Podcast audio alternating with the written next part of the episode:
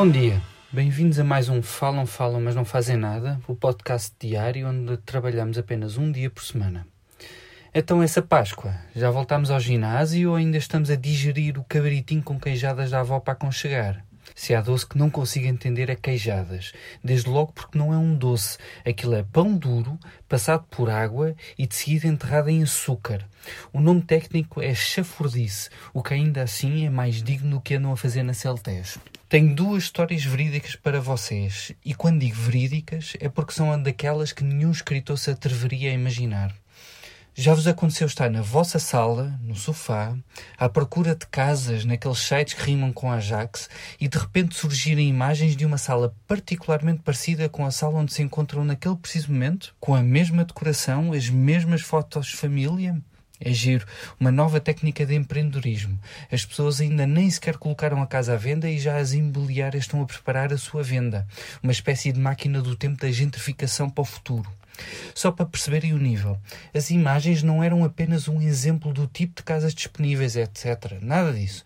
Estava lá a zona, a rua, o número de divisões e as respectivas áreas e, claro, o valor calculado do imóvel. Perante esta situação, só há uma coisa a fazer: telefonar para a agência imobiliária e pedir para ver o apartamento. Com jeitinho, ainda compram a casa abaixo do valor que o anterior dono da casa a comprou. O idiota. O mercado imobiliário está de tal forma em roda livre que as agências já não se contentam em deixar aqueles panfletos irritantes nas caixas de correio a perguntar se não queremos vender a nossa casa. Vão ao Facebook, retiram as vossas imagens e colocam a casa à venda imediatamente. E quando aparecer um casal francês de meia idade para gozar a sua reforma, vocês façam as malas e vão-se embora que esta cidade não é para vocês. A segunda história verídica vem de outro site. Vocês andam à procura de casa para alugar, veem um T2 razoável que em vez de comer de 90% do vosso salário, come apenas 70%. E ficam felizes porque não vão passar tanta fome quanto pensavam que iam passar para conseguir um lugar para viver. Contactam a imobiliária pelo site e, em vez de receberem resposta por aí, recebem uma resposta por e-mail de uma pessoa em Itália com detalhes e imagens da casa através de um site da Airbnb e por estar em arrendamento de curta duração não estava disponível para visitar naquele momento. Estranho.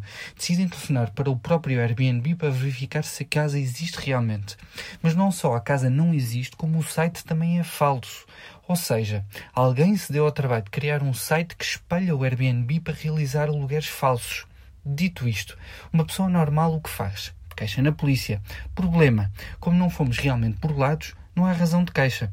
Coisas bonitas do neoliberalismo.